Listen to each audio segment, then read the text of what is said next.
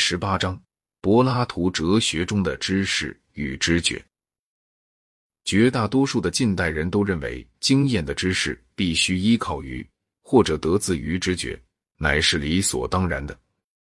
然而，在柏拉图以及其他某些学派的哲学家那里，却有着一种迥然不同的学说。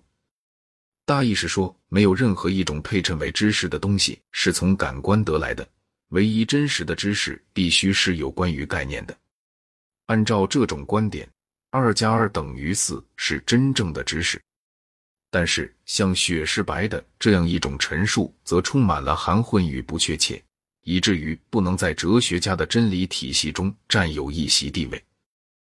这种观点也许可以上溯到巴门尼德，但是哲学界获得它的明确形式，则需归功于柏拉图。我在本章中只准备讨论柏拉图对于知识与知觉乃是同一回事的这一观点所做的批评。这种批评占据了他的《泰阿泰德篇》的前半部。这篇对话本来是要寻求知识的定义，但是结果除了消极的结论而外，并没有达到任何别的结论。有几个定义提出来之后又被否定了，始终没有提出来过一个令人认为满意的定义。所提出的第一个定义，也是我要考虑的唯一的一个定义，就是泰阿泰德所说的如下的话：我觉得一个知道了某一事物的人，也就是知觉到了他所知道的那一事物，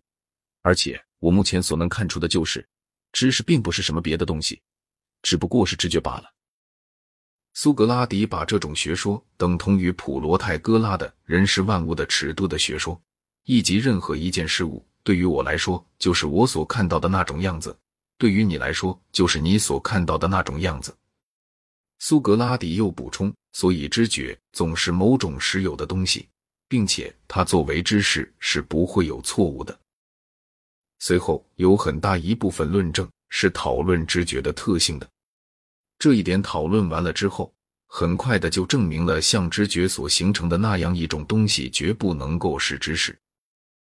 苏格拉底把赫拉克利特的学说加到普罗泰戈拉学说的上来。赫拉克利特说，万物永远都在变化着，也就是说，一切我们高兴称之为实有的东西，实质上都是处于变的过程。柏拉图相信，这对感官的对象说来是真的，但对真正知识的对象说来却并不如此。然而，在通篇的对话里，他的正面的学说始终都保留在幕后。把赫拉克利特的学说和知识及知觉的那个定义加在一起，就会得出知识乃是属于变化着的东西，而不是属于实有的东西的。在这一点上，便有着某些带有根本性的难题了。他告诉我们说，既然六大于四，但小于十二，所以六同时是既大又小的，这是一个矛盾。又如苏格拉底比泰阿泰德高。而泰阿泰德是一个还没有长成人的青年，但是过几年以后，苏格拉底就要比泰阿泰德矮，因此苏格拉底是又高又矮的。这种关系性命题的观念似乎难住了柏拉图，正像他难住了直起黑格尔为止的大多数的伟大哲学家一样。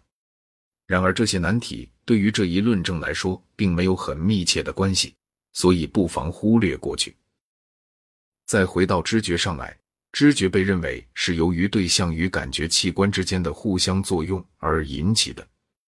按照赫拉克利特的学说，后两者都是永远在变化着的，而两者在变化时，同时也就在改变着知觉。苏格拉底说，当他健康的时候，他觉得酒很甜；但是当他有病的时候，就觉得酒很酸。这里就是知觉者的变化造成了知觉上的变化。某些反对普罗泰戈拉学说的意见也被提了出来，后来其中有一些又被撤回了。有的质问说，普罗泰戈拉应该同等的承认猪和狒狒也是万物的尺度，因为他们也是知觉者。关于做梦时和疯狂时知觉的有效性问题也被提了出来。有人提到，如果普罗泰戈拉是对的，那么就没有一个人比别人知道的更多。不仅仅普罗泰戈拉是像众神一样的有智慧，而且更严重的是，他不会比一个傻子更有智慧。于是苏格拉底就出来，暂时使自己站到普罗泰戈拉的地位上，而对于这些反对的意见，找到了一个答案。就做梦而论，则知觉之作为知觉，仍然是真确的。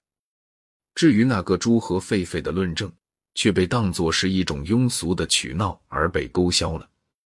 至于另一个论证说，如果每一个人都是万物的尺度，那么人人就都是像别人一样的有智慧。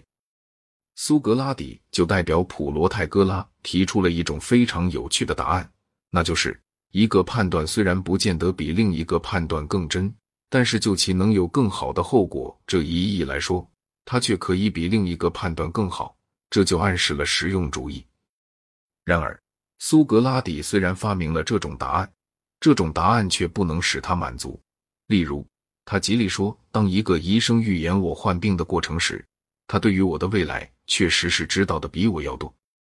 又如，当人们对于国家要颁布什么样的法令才是明智的这一问题意见分歧时，这一争端就表明了某些人对于未来具有着比别人更多的知识。这样，我们就不能逃避这个结论，即一个有智慧的人比起一个傻瓜来，乃是万物的更好的尺度。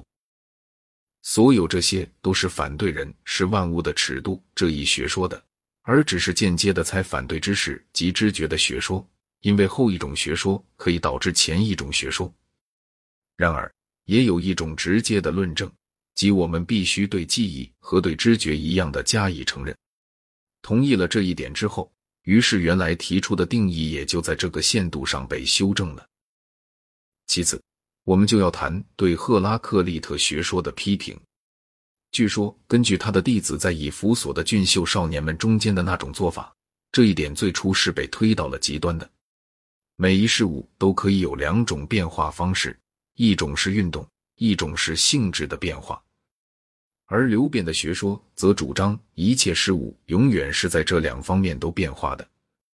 而且不仅仅一切事物都永远在经历着某种质变。并且一切事物还都永远在变化着自己的全部性质。据说以弗所的聪明人就是这样想法的，这就造成了非常尴尬的后果。我们不能说这是白的，因为如果在我们开始说这话的时候它是白的，但在我们说完了这句话以前，它已经就会不再是白的了。说我们正在看见一个物体的这种说法是不对的，因为看见正在不断的变为看不见。如果一切事物都以所有的方式在变化着，那么看见就没有权利叫做看见而不叫做看不见，或者是知觉叫做知觉而不叫做不知觉。而且，当我们说知觉就是知识时，我们也正同样可以说知觉就是非知识。上述的论证等于是说，无论在不断的流变里可能有其他的什么，但是字的意义至少在一定的时间之内。必须是固定不变的，否则就没有任何论断是确定的，也没有任何论断是真的而非假的了。如果讨论和知识是可能的话，就必须有某种东西或多或少是恒常不变的。这一点我以为是应该加以承认的，但是刘辩说的大部分是与这种承认相符合的。